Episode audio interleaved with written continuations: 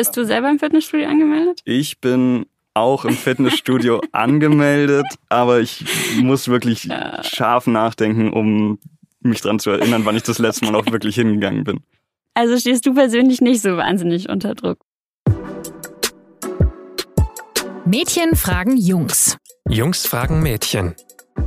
Jungs Mädchen fragen. Der Podcast von jetzt. Wir sprechen heute über Body Positivity, ähm, ein Thema, das gerade vor allen Dingen noch bei Frauen ein großes Thema ist. Ähm, und es ist ja so, wenn man sich so in Filmen oder in der Werbung die Körper anschaut, dann sind es immer wahnsinnig schöne Körper und sehr schlanke Körper und ähm, so in den vergangenen Jahren haben Frauen versucht, da so ein bisschen gegenzusteuern und eine Bewegung gebildet, die eben Body Positivity heißt. Und die bedeutet so, jeder Körper ist schön und okay, so wie er ist, auch wenn er nicht dem Ideal entspricht. Und wie ich aber gerade schon gesagt habe, ist es ja vor allen Dingen eine Bewegung, die von Frauen für Frauen ist. Und wir haben uns so ein bisschen gefragt in der Redaktion, warum das eigentlich so ist. Mein Name ist Sophie Aschenbrenner und ich frage heute meinen Kollegen Raphael Weiß. Jungs, wollt ihr auch eine Body Positivity Bewegung? Ja, Raphael, Body Positivity ist ja in den sozialen Medien vor allen Dingen in den vergangenen Jahren super groß geworden. Und ich habe vorhin nochmal nachgeschaut, auf Instagram gibt es zu dem Hashtag drei Millionen Beiträge.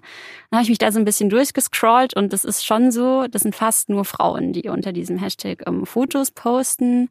Es sind halt Bilder irgendwie von Frauen äh, mit Dehnungsstreifen, mit Speckrollen, mit unrasierten Beinen, irgendwie Körper, die eben nicht diesem super Ideal entsprechen. Äh, das man sonst oft äh, hat. Und man sieht einfach wahnsinnig wenige Männer, die da ähm, Bilder posten. Und ja, braucht ihr das nicht oder wollt ihr das nicht oder warum ist das so? Also als die Diskussion bei uns in der Redaktion aufkam, war mein erster Impuls, dass ich gedacht habe, nee, wirklich, das braucht's überhaupt nicht bei Männern. Vor allen Dingen aus dem Grund, weil Männer einfach nicht so unter Druck stehen, gefühlt wie Frauen. Also dass die, dass unsere Körper nicht so sexualisiert werden, dass sie nicht andauernd beurteilt werden und dass es nicht durchgehend ein Thema ist. Und deswegen hatte ich das Gefühl, dass es das eigentlich für Männer nicht braucht. Aber es gibt ja schon auch so dieses Ideal des männlichen Körpers, also so Unterwäsche-Models oder sowas. Also gerade für männliche Unterwäsche wird ja auch mit diesem perfekten Körper Werbung gemacht. Aber glaubst du, es liegt auch daran, dass männliche Sympathieträger zum Beispiel in Filmen und in Serien halt eben oft nicht super trainiert sind oder halt irgendwie da ein diverseres Männerbild gezeigt wird, als es bei Frauen oft der Fall ist? Klar, also das ist voll so. Also ich meine, Männer gibt's irgendwie im Fernsehen und in den Medien in allen Formen und Größen und ähm, da gibt's zwar dieses Bild, das wirklich immer mehr wird, dieses durchtrainierte, muskulöse Männerbild, aber es gibt eben auch links und rechts sehr, sehr viel. Also wenn ich jetzt zum Beispiel an Serien denke wie New Girl zum Beispiel, da gibt's, sind die Sympathieträger eigentlich so richtige Durchschnittstypen und ähm, der Schmidt, der Durchtrainierte, der Fitte, wird eigentlich die ganze Zeit nur verarscht, deswegen, dass er so fit ist und ist eigentlich der Komische. Und es gibt wahnsinnig viele, die, also zum Beispiel, wenn man an Seth Rogen denkt oder an Jonah Hill, aber als ich dann darüber nachgedacht habe, an Jonah Hill gedacht habe, dann habe ich auch gemerkt, der musste sich auch als ein ähm, echter Schauspieler werden wollte, musste er schlank werden, um einfach dieses Klischee des lustigen Dicken, um da auszubrechen. Mhm. Also gibt's schon auch, ja, dann schon so diese Klischees, so ja, der Hänftling, der halt irgendwie keine Muskeln hat, aber halt dafür irgendwie trotzdem so super nett und super lustig ist und der lustige Dicke und das gibt's bei Frauen einfach nicht so. Aber du meinst schon, dass es trotzdem Druck da ist, sich zu verändern, wenn man in einer gewissen Art und Weise in der Öffentlichkeit stehen möchte. Ja, also ich glaube, es gibt bei Männern auch die Schubladen einfach, sehr viele Schubladen. Aber eben das, das ist es halt, dass es eine größere Breite an Schubladen gibt, sozusagen, wo man Männer reinstecken kann. Und ja, also bei uns Frauen ist es ja tatsächlich oft so dieses, wir sollen sehr schlank sein, so, dann im Idealfall haben wir dann einfach noch große Brüste und irgendwie eine tolle Haut und wie auch immer. Und ich habe mich gestern noch mal so ein bisschen in der Vorbereitung mit einem sehr guten Freund auch darüber unterhalten und er meinte, dass er schon noch das Gefühl hat, dass bei Männern in den vergangenen Jahren so dieses super sportliche so sehr sehr groß geworden ist und dass es bei Männern halt vor allem wirklich um diese klassischen Männlichkeitsdinger, so wie groß bist du, wie breit sind deine Schultern, wie groß ist dein Penis, wie viel Umfang hat dein Bizeps, so wirklich so messbare Sachen und dass hm. es bei Frauen da irgendwie schon nochmal so um andere Sachen geht. Aber hast du, ist es schon so, dass dieses sportliche Ideal dich oder auch so im Freundeskreis so ein bisschen unter Druck setzt, jetzt auch in in den vergangenen Jahren oder?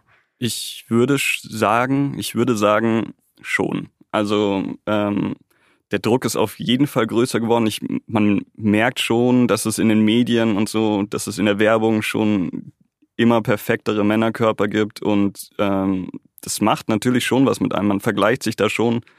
Und ich habe jetzt zum Beispiel in meinem Freundeskreis vielleicht zwei Freunde, die nicht im Fitnessstudio angemeldet sind. Bist du selber im Fitnessstudio angemeldet? Ich bin auch im Fitnessstudio angemeldet, aber ich muss wirklich ja. scharf nachdenken, um mich dran zu erinnern, wann ich das letzte Mal auch wirklich hingegangen bin.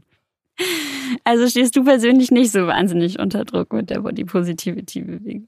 Also ich weiß es nicht. Ähm, also ich hatte zum Beispiel früher auf jeden Fall das Bedürfnis, da mitzumachen mhm. und mitzugehen. Also ich kann mich noch erinnern zum Beispiel, als ich ich weiß nicht, wie alt ich da war, so in der Pubertät habe ich ein bisschen, ein bisschen an Gewicht zugelegt und ich hatte einen Kumpel, der mich dann immer verarscht hat, dass ich, beziehungsweise nicht verarscht habe, das war das Schlimme, sondern ernsthaft mit mir geredet hat, dass ich so barock aussehen würde. Okay. Also, also eh schon eine bescheuerte Aussage, aber was soll's. Aber auf jeden Fall hat das irgendwas in mir ausgelöst und mhm. ich habe mich dann auch die nächste Zeit nicht mehr mit ihm ins Schwimmbad getraut und so und habe dann schon angefangen irgendwie zu trainieren, erstmal zu Hause laufen zu gehen und habe mich dann auch letzten Endes deswegen, schätze ich, im Fitnessstudio angemeldet. Und jetzt gehst du nicht mehr hin? Jetzt gehe ich nicht mehr hin. Hm, okay.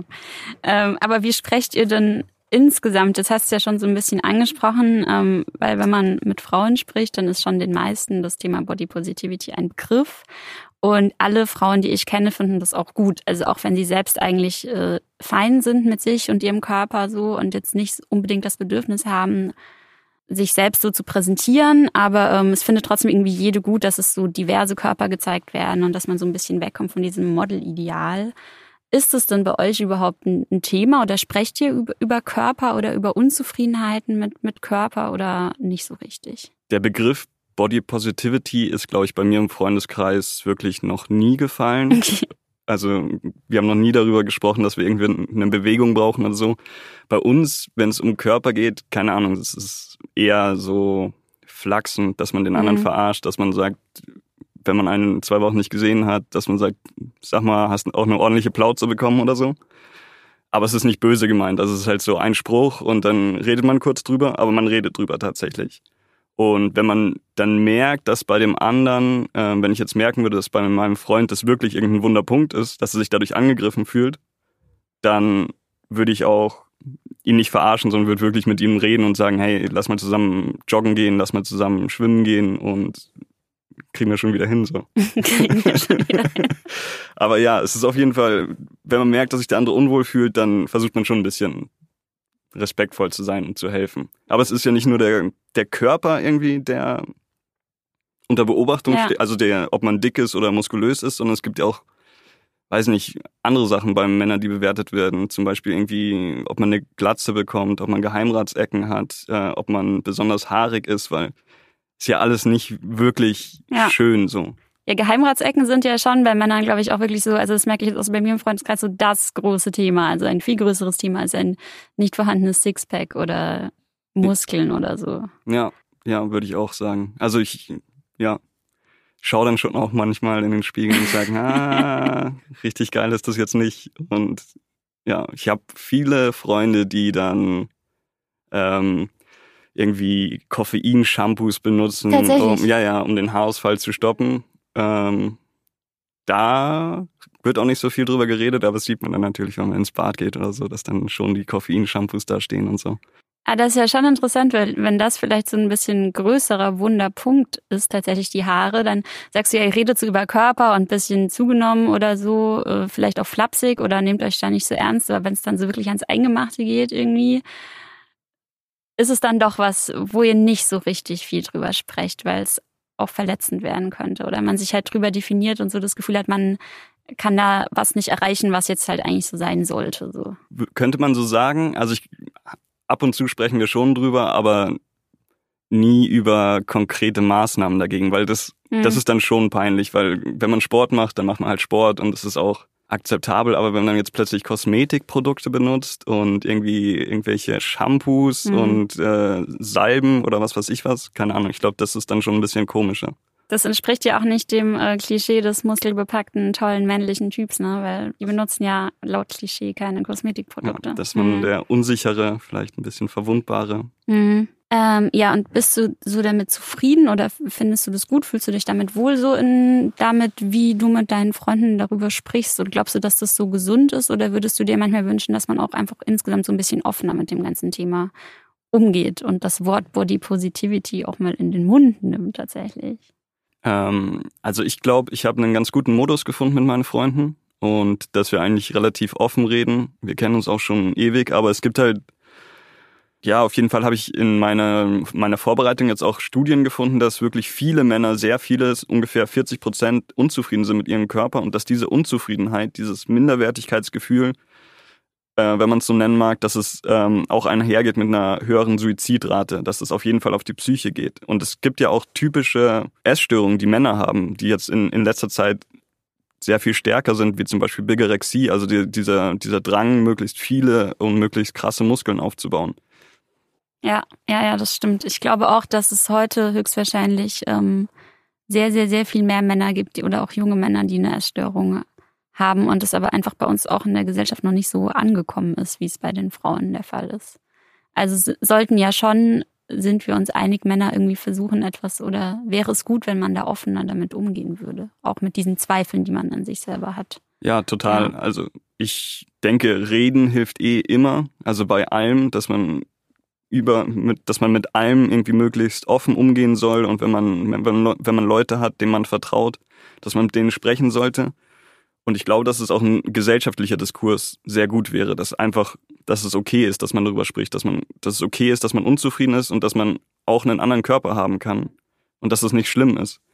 Ähm, ich weiß noch nicht, ob der Begriff Body Positivity vielleicht dann irgendwie die Männer abschreckt, mhm. dass man einen anderen Hashtag ja. brauchen würde, dass dass da auch die, die, die Berührungsangst vielleicht ein bisschen schwindet. Also kommen wir zu dem Schluss, dass Männer Body Positivity brauchen, aber nicht unter diesem Namen, sondern unter einem männlicheren Namen.